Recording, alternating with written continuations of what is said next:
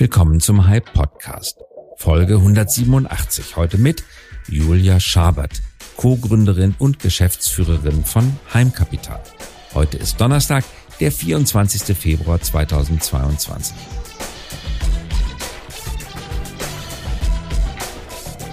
Unser Thema heute. Niedrige Renten, Pflegebedarf oder eine Weltreise. Das sind einige der Gründe, warum immer mehr Menschen im Alter ihr Eigenheim verkaufen und ihre Besitztümer verflüssigen möchten. Das Münchner Startup Heimkapital liefert dafür eine passende Lösung. Heimkapital kauft sich in das Haus ein und wird engagierte Miteigentümerin mit entsprechendem Eintrag im Grundbuch. Die bisherigen Eigentümer bekommen Geld, genießen Wohnrecht bis an ihr Lebensende und Ihre Erben erhalten das Vorkaufsrecht. Sie bleiben also in den eigenen Wänden. Das 2019 gegründete Startup hat Anfang des Jahres eine Finanzspritze in Höhe von 300 Millionen Euro erhalten. Julia Schabert, Co-Gründerin und Geschäftsführerin, berichtet, was sie in ihrem bisherigen Job im Mortgage Trading bei Goldman Sachs über die Immobilienbranche gelernt hat und warum sie den Job letztlich an den Nagel hängte und Heimkapital gründete. Detailliert spricht sie über das Geschäftsmodell und künftig geplante Schritte. Und darüber, warum sie die Hoffnung nicht aufgibt, dass Immobilienkauf in Deutschland eines Tages doch noch schneller und leichter wird.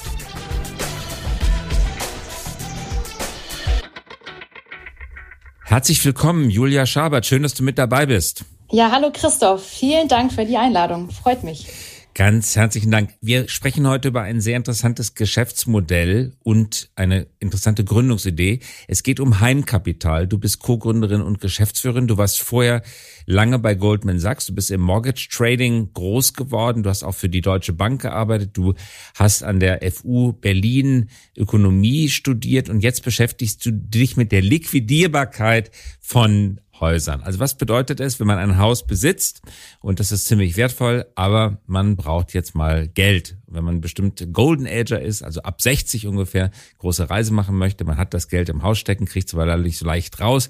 Darum kümmert sich Heimkapital. Das heißt, ihr gebt Kredite oder Geld, da reden wir gleich drüber, für die existierenden Häuser. Bitte erzähl uns doch mal, Julia, wie ihr auf diese Idee gekommen seid. Ja, sehr, sehr gerne. Golden Age, den Begriff, Begriff finde ich, finde ich super. Ähm, genau, also was, äh, was wir mit Heimkapital anbieten, und zwar äh, bieten wir Immobilienbesitzern äh, den Immobilienteilverkauf an. Das heißt, unsere Kunden, also müssen Immobilienbesitzer sein, äh, können bis zu 50 Prozent ihrer Immobilie an Heimkapital verkaufen. Sie können dann weiterhin in der gesamten Immobilie wohnen bleiben, obwohl ihnen nur noch ein Teil der Immobilie gehört. Äh, dafür bezahlen sie eine Art äh, Nutzungsbeitrag, das ist wie so eine Art äh, Miete, kann man sagen, für den verkauften Anteil an Heimkapital, können weiterhin in der Immobilie wohnen bleiben und ähm, ja, am Ende der Immobilienpartnerschaft ähm, wird die Immobilie gesamtverkauft durch Heimkapital. Ähm, wir als professioneller Partner in der Immobilienbranche ähm, verkaufen die Immobilie am Markt und verteilen dann den Verkaufserlös pro Rate auf die jeweiligen Parteien auf. Da sind auch die Interessen ja wunderbar gleichgeschaltet, weil ja sowohl wir als auch der Kunde großes Interesse daran hat, seinen Anteil ähm, zu maximieren und hier den Verkaufserlös dann auch entsprechend zu maximieren. Genau, das ist so in a nutshell das Produkt. In a nutshell, genau. Und was uns jetzt interessiert, sind die Details, weil jeder, der sich ein bisschen mit Immobilien auskennt, der weiß, wie schwierig das ist, was ihr aufgebaut habt. Es geht schon mal damit los, dass eine Grundschuld oder eine Hypothek ja meistens im, im Grundbuch eingetragen ist. Kommt ihr mit eurer Forderung in das Grundbuch? also unsere Finanzierungspartner werden, also wir kaufen an als Heimkapital erstmal, also wir mhm. werden Miteigentümer im Grundbuch, ja, korrekt. Ähm, und so werden wir auch als Miteigentümer im Grundbuch eingetragen. Also es ist auch ein Kaufinstrument und nicht ein Kreditinstrument. Also wir vergeben keine okay. Kredite an die Kunden, sondern wir kaufen uns wirklich als Miteigentümer ein und äh, werden so auch im Grundbuch eingetragen. Genau. Verstehe. Also ihr werdet sozusagen Equity-Partner des jeweiligen Hauses. Das genau. bedeutet, um die Transaktion zu vollziehen, muss man durch den ganzen Kladderadatsch, Notar, Auflassung und so weiter durch. Kann also gut und gerne zwei, drei Monate dauern.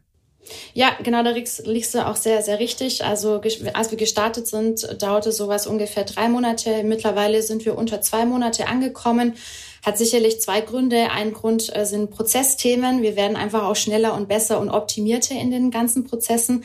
Ähm, aber mit Sicherheit auch ein Bekanntheitsgrad, äh, also der Bekanntheitsgrad des Produktes äh, steigt. Und da ist auch gerade ein unglaubliches Momentum im Markt. Und die Kunden kommen oftmals schon viel informierter zu uns, sodass dann einfach auch ein schneller, also wenn der Kunde schnell möchte, können wir auch schnell liefern. Und das merkt man auch in den Zahlen.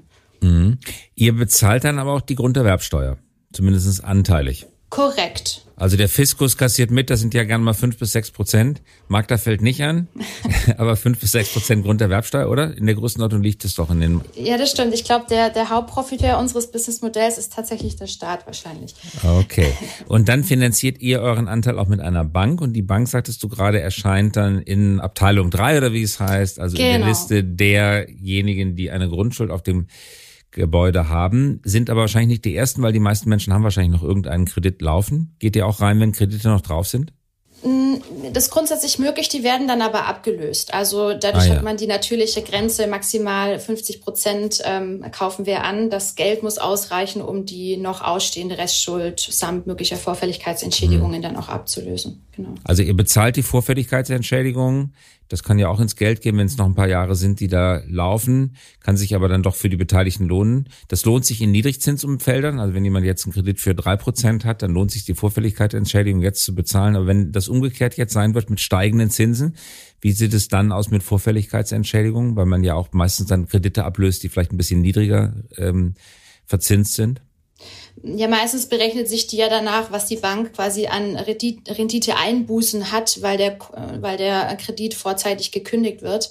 Also insofern mhm. ähm, ist das, ja, kommt, die Restlaufzeiten sind da meistens auch recht überschaubar bei den Kunden, weil meistens ist die Finanzierung ja doch so angelegt, dass man zum Renteneintrittsalter äh, die Immobilie soweit auch abbezahlt hat, soweit legen die meisten mhm. Kunden auch ihre Zinsbindung. Das heißt, die kommen auch meistens aus einem Umfeld, wo sie vielleicht aktuell drei bis vier Prozent noch gezahlt haben oder noch zahlen auf ihren aktuellen Refinanzierungen.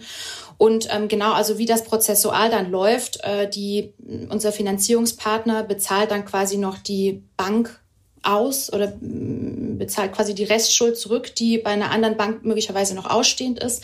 Und der Restbetrag wird dann eben von unserem Finanzierungspartner direkt auf das Konto des Kunden überwiesen. Genau. Ja.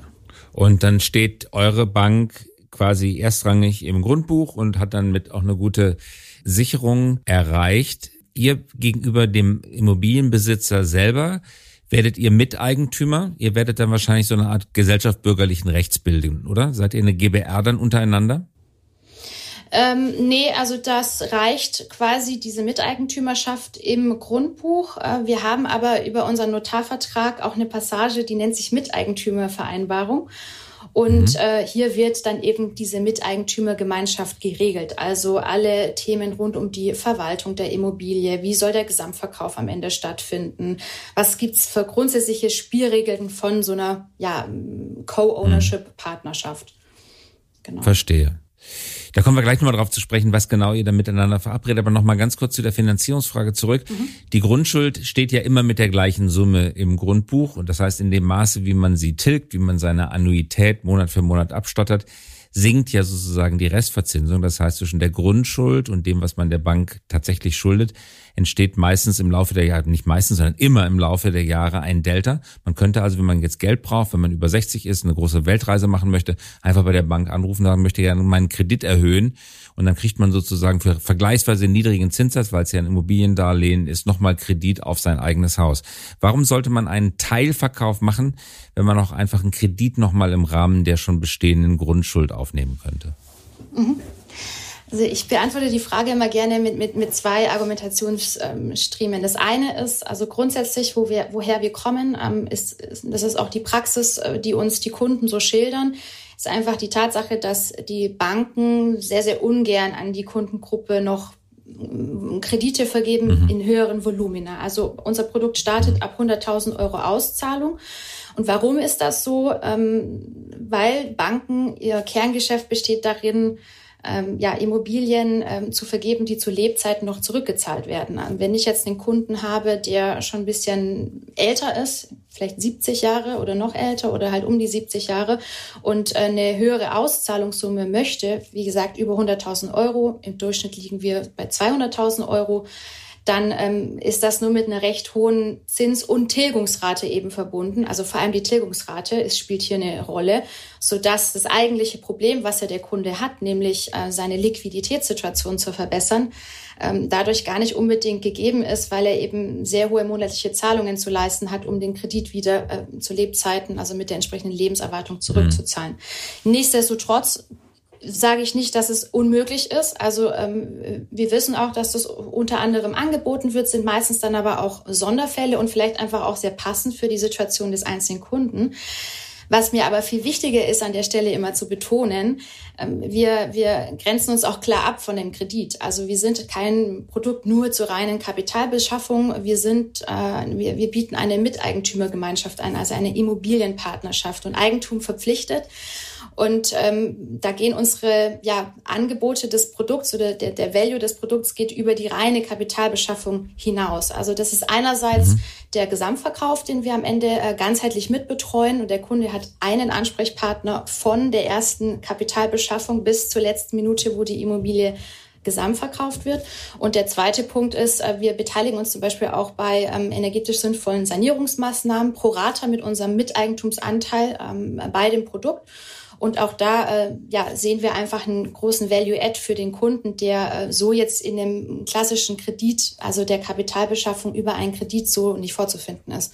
Das hast du sehr höflich ausgedrückt. Der ist komplett überhaupt gar nicht vorhanden. Das kümmert sich niemand mit um die Immobilie wenn es nicht der Eigentümer tut und ihr geht mit in die Eigentümergemeinschaft. Das habe ich verstanden. Auf eure Bilanz schauend, ihr nehmt dann eure ganzen Eigentumsanteile, die stehen bei euch in der Bilanz. Das heißt, auf der Aktivseite erscheint das Haus, auf der Passivseite erscheint der Kredit, mit dem ihr finanziert. Eigenkapital müsst ihr aber auch mitbringen, wahrscheinlich nicht zu knapp. 10, 20 Prozent Eigenkapital sind bestimmt mit dabei. Das heißt, ihr seid vergleichsweise eigenkapitalintensiv, oder? Also wir ähm, schaffen es tatsächlich, äh, dadurch, dass wir nur 50 Prozent ankaufen, ähm, das doch relativ äh, mit, mit äh, Fremdkapital zu finanzieren. Äh, das war ja auch die, das große Announcement jetzt zu Beginn des Jahres. Äh, die, die 300 Millionen, die wir jetzt eingesammelt haben, dienen eben zum Ankauf äh, der, der Immobilienteilankäufe oder zur Finanzierung der Immobilienteilankäufe. Und das ist. Und die sind also Eigenkapital, äh, Entschuldigung, dass ich unterbreche, aber nur ganz kurz, damit wir das klarziehen. 300 Millionen habt ihr aufgenommen. Das ist Venture-Kapital. Das heißt, es fließt in eure eigen, das ist Venture-Kapital. Das ist Fremdkapital. Es ist Fremdkapital. Das ist Fremdkapital. Ja, genau. Also es hat nicht eure Eigenkapitalbasis gestärkt, äh, sondern es ist Fremdkapital. Es ist Fremdkapital, genau. Dass ihr aber gegenüber beim, beim Bankkauf wie Eigenkapital einsetzen könnt, weil ihr dann je, jeweilig für die einzelnen Projektfinanzierung nochmal getrennte Bankkredite aufnehmt. Nee, also es ist wirklich, ähm, sind die 300 Millionen sind dafür da, das Fremdkapital, die dafür da sind, ah, ja. die Immobilienteilankäufe zu finanzieren, eben mit Fremdkapital. Okay, verstanden. Und euer Geschäftsmodell besteht dann darin, dass die Transaktion schon an Tag eins an Gewinn abwirft oder besteht euer Geschäftsmodell hauptsächlich darin, dass ihr in einer Eigentumsgemeinschaft und damit auch in einer Art Vorkaufsrechtssituation seid und die Immobilie zu vorher festgelegten Preisen hinterher erwerben könnt?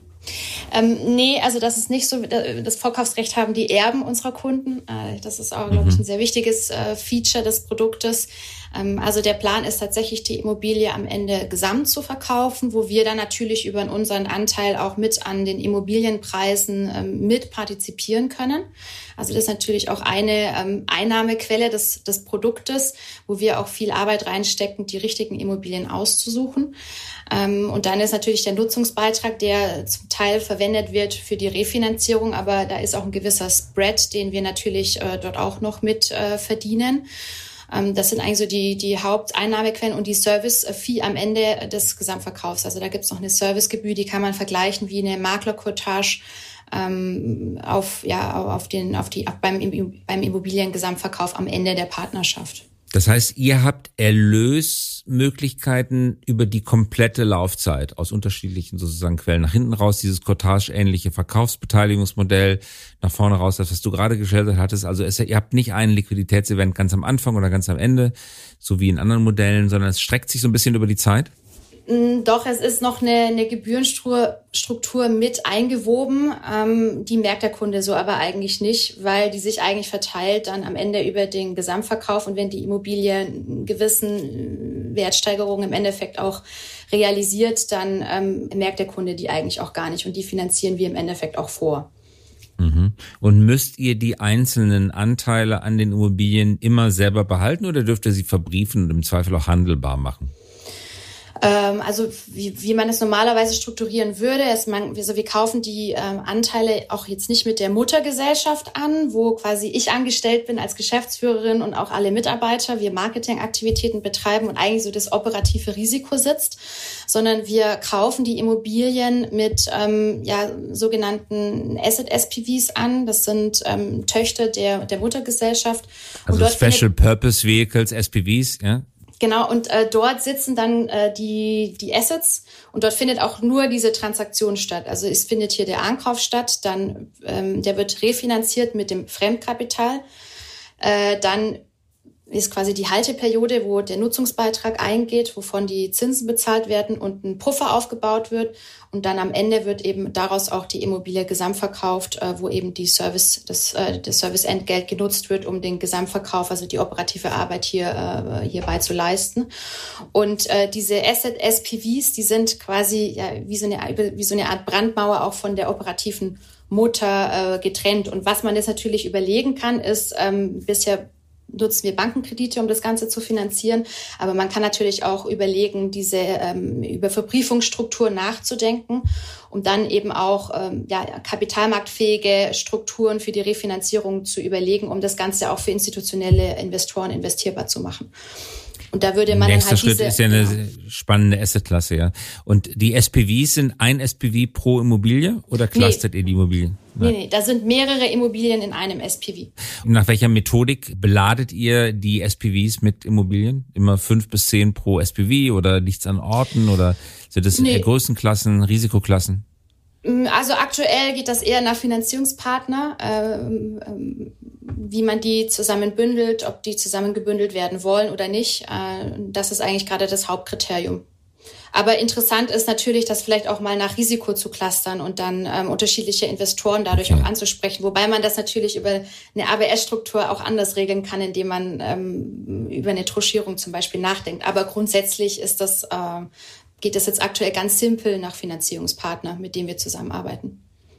Und du und deine Leute, ihr seid angestellt in der Operational Company, also in der Opco und die anderen sind die Propcos, die Property Companies. So quasi. Denen, ge denen, denen, denen gehört das Ganze. Also du hast dich ja vorher, wir hatten das gerade schon gesagt, professionell beschäftigt mit Mortgage Security. Du kommst aus dem Markt. Ähm, mhm. Erzähl bitte mal, wie hast du diesen Markt wahrgenommen? Wir haben ja gerade schon gemerkt, all diejenigen, die jetzt noch durchgehalten haben, sich die ganzen Technikalien jetzt mit angehört haben, die sind wirklich, wirklich interessiert. Ich glaube auch, man muss interessiert sein, man muss auch viel Fachwissen besitzen, um sich in dem Markt äh, mit einem Startup zu tummeln. Was, was hast du als Painpoint wahrgenommen, als du bei Goldman Sachs gearbeitet hast? Was hat dich angetrieben, etwas besser machen zu wollen? Mhm. Äh, also da gab es tatsächlich sehr, sehr viele ähm, äh, Punkte, grundsätzlich im Real Estate-Bereich. Also das war jetzt nicht unbedingt nur auf die Senioren, äh, die Seniore-Kundengruppe bezogen, sondern also ich habe da sehr schnell gemerkt, so wow, Deutschland ist da wirklich noch in so vielen Dingen hinterher. Ähm, also es gibt einfach in anderen Ländern so viel mehr Produkte und, und Produktvielfalt. Ähm, also gerade was Finanzprodukte angeht und eben im, im Real Estate-Bereich, auch wie das aufbereitet ist für den Kunden. Ich fand das in Deutschland immer alles sehr, sehr staubig und nicht so sexy und einfach nicht, nicht, nicht kundenorientiert, äh, sondern vielmehr so, okay, ich bin die Bank, ich habe Geld, ich kann eigentlich machen, was ich will und weniger so auf den Kunden eigentlich ähm, das Produkt zugeschneidert. Und das fand ich immer sehr, sehr, sehr schade. Ähm, es gibt hier natürlich jetzt auch, hat sich ja viel getan, auch in den letzten Jahren, gerade auch mit der äh, Digitalisierung im klassischen Mortgage-Markt. Aber was ich eben sehr, sehr spannend fand äh, mit dem Equity Release Produkt, ähm, dass es sowas eigentlich gar nicht in Deutschland gab. Also ich kannte das nicht. Es gab eigentlich nur die Leibrente.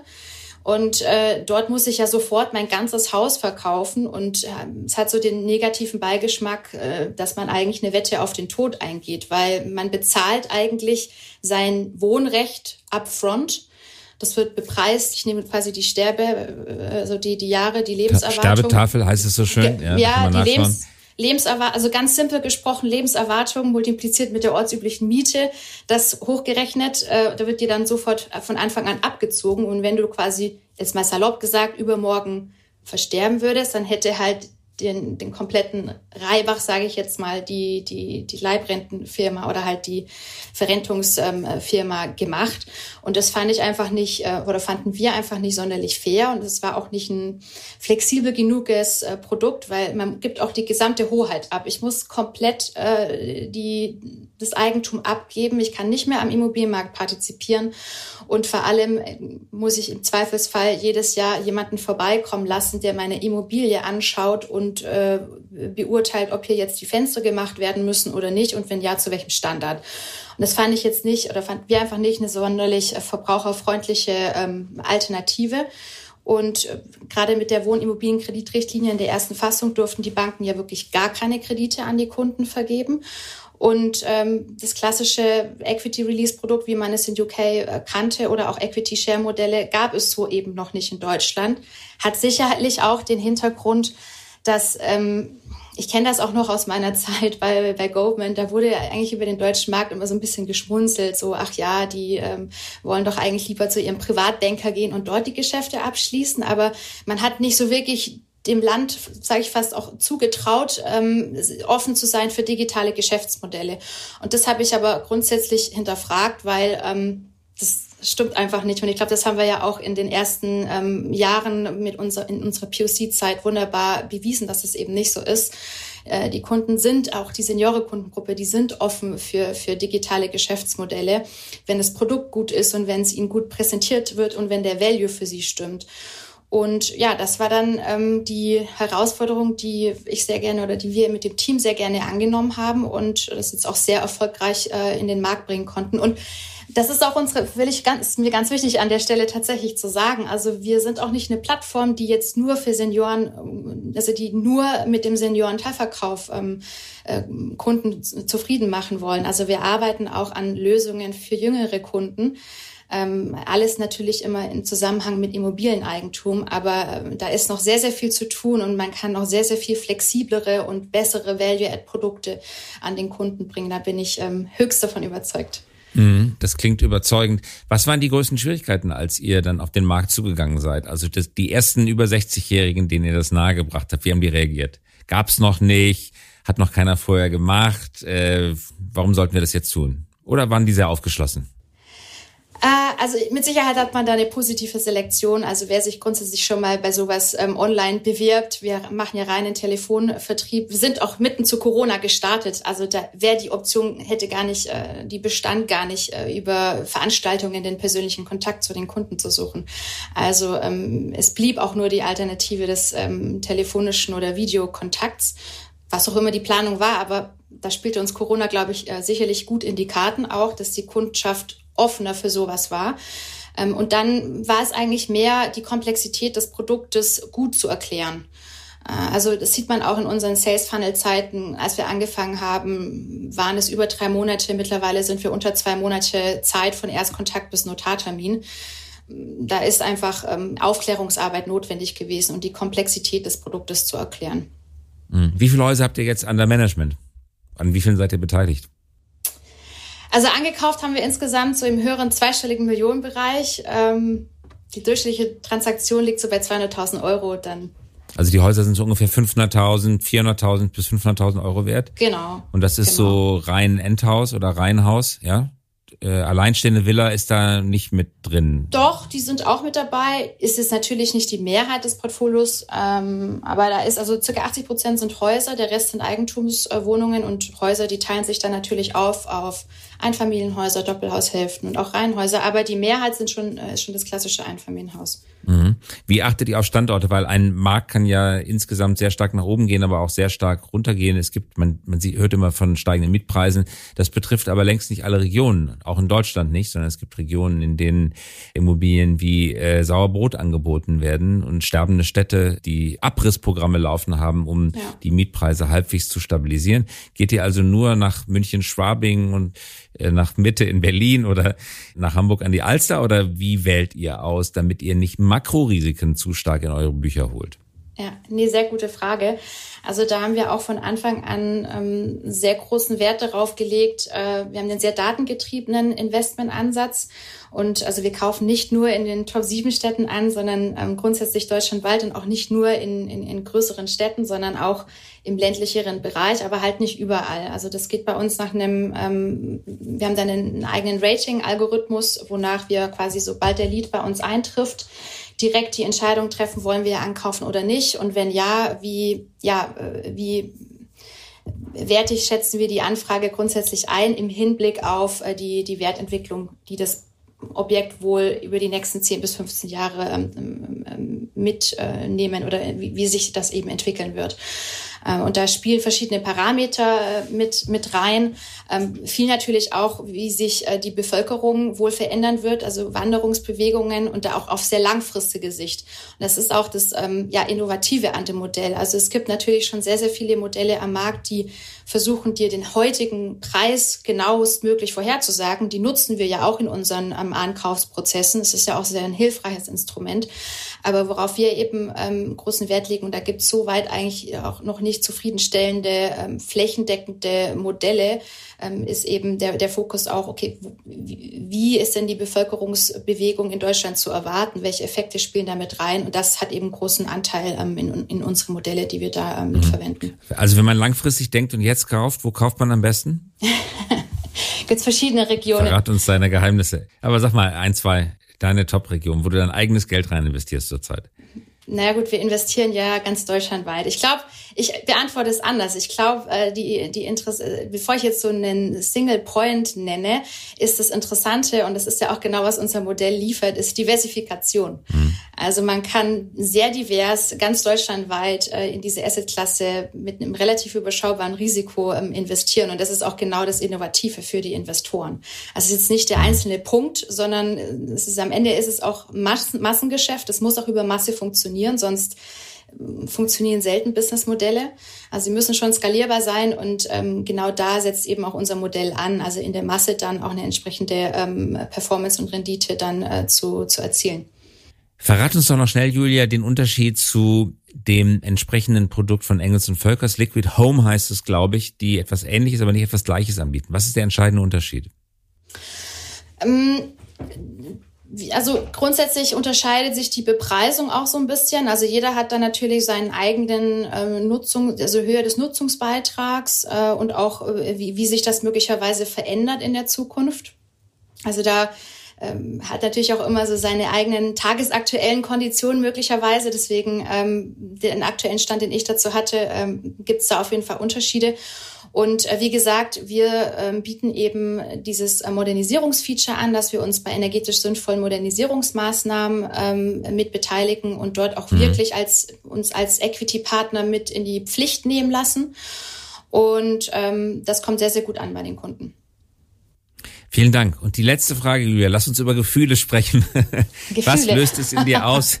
Du hast gerade so gesagt, äh, ja, wir haben es geschafft, von drei Monaten auf zwei Monate äh, des Kaufprozesses zu kommen. Bei mir machen Immobilientransaktionen immer ein schlechtes Gefühl. Ich will jetzt nicht sagen, dass ich wahnsinnig viele von ihnen mache, sicherlich nicht viel wie du, aber ich verstehe einfach nicht, wie es heutzutage im 21. Jahrhundert noch zwei oder drei Monate dauern kann, bis sowas für die Bühne ist. Wenn man sich anschaut, Auflassung, ein Instrument aus dem 19. Jahrhundert, als man verhindern wollte, dass ein Haus zweimal verkauft wird und deswegen so eine Art Voreintragung im Grundbuch mit Tinte gemacht worden ist.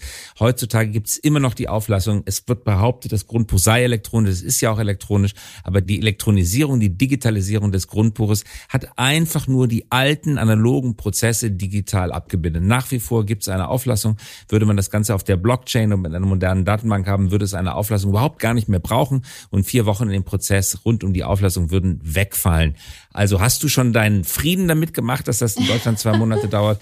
Oder empfindest du noch sowas wie den Zorn des Gerechten oder der Gerechten in der Hoffnung, dass du da was dran ändern kannst und dass es in Zukunft in der nächsten Generation, in den nächsten paar Jahren vielleicht mal in drei Tagen über die Bühne geht, sowas?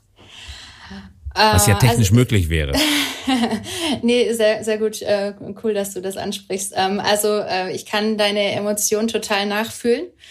Und äh, ich habe die Hoffnung aber noch nicht aufgegeben. Also ich bin sehr, sehr sicher, es wird ein langsamer Prozess sein und das sind leider auch Dinge, wo man jetzt nicht so einfach Businessmodelle drauf aufbauen kann, weil es halt auch viele äh, regulatorische Entscheidungen sind und staatliche Entscheidungen, sage ich jetzt mal.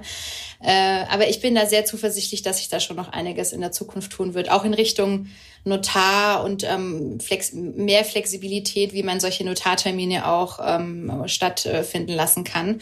Ähm, hm. Bin ich sehr zuversichtlich.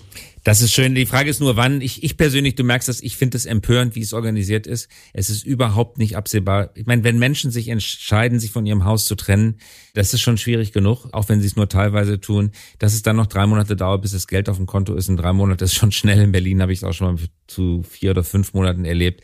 Das ist doch eigentlich nicht erträglich. Ja, Staatsversagen. Also Absolut, ähm, aber ich bin auch äh, immer mal wieder so auf Konferenzen unterwegs. Da trifft man auch wieder ganz, also gerade so aus der Blockchain-Szene auch wieder ähm, Kollegen und äh, also sowas, soweit was ich mitbekomme, gibt es da auf jeden Fall schon Aufträge seitens Regierung, das auch voranzutreiben. Ist halt immer die Frage, äh, wie schnell es dann am Ende auch umgesetzt mhm. wird. Aber ich glaube, sie haben es schon auf dem Schirm, mhm. aber ist vielleicht auch ein Thema der Priorisierung. Das erinnert mich immer so ein bisschen, ich, ich höre das auch immer, das erinnert mich so ein bisschen immer an Kernfusion. immer wenn man einen Kernfusionsforscher fragt, wann funktioniert der Fusionsreaktor, ist die Antwort immer die gleiche in zehn Jahren. Und so ist es ja auch. Ich höre das jetzt auch schon seit 30 Jahren, dass das Grundbuch in Deutschland in zehn Jahren reformiert sein wird. Bisher ist es nicht passiert. Aber ich bin froh, dass du diese Hoffnung nicht aufgibst und weiter darum ringst und daran kämpfst, ja. ja. Nee, muss man, muss man haben. Also äh, das ist, äh, und wenn es soweit ist, dann sind wir ja perfekt aufgestellt, äh, noch einen noch besseren Service für unsere Kunden bieten zu können. Ja, genau. Julia, ganz herzlichen Dank, dass du mitgemacht hast. Christoph, ja, vielen Dank. Hat Spaß gemacht. Julia Schabert, CEO, Gründerin und Geschäftsführerin von Heim Kapital war das. Tschüss, Julia. Ciao. Das war der Hype Podcast. Dieser Podcast erscheint jeden Donnerstagabend um 18 Uhr. Damit Sie keine Folge verpassen, abonnieren Sie uns gerne jetzt oder hinterlassen Sie ein Like, wenn es Ihnen gefallen hat. Eine Produktion der Axel Springer High GmbH, einer führenden Beratung für Strategie und Umsetzung neuer Geschäftsmodelle. We support leaders in turning their organizations into 21st century winners. Über Post freuen wir uns unter christoph.käse.hi.co. Und zum Abschluss noch eine Einladung. Haben Sie Lust, Teil unserer Mission zu werden? Wir wachsen kräftig und suchen daher Verstärkung für unsere Consulting-Teams auf allen Ebenen, von Praktikanten und Praktikantinnen bis hin zu Teamleads. Mehr finden Sie dazu auf unserer Karriereseite unter hi.co slash career. hy.co slash career.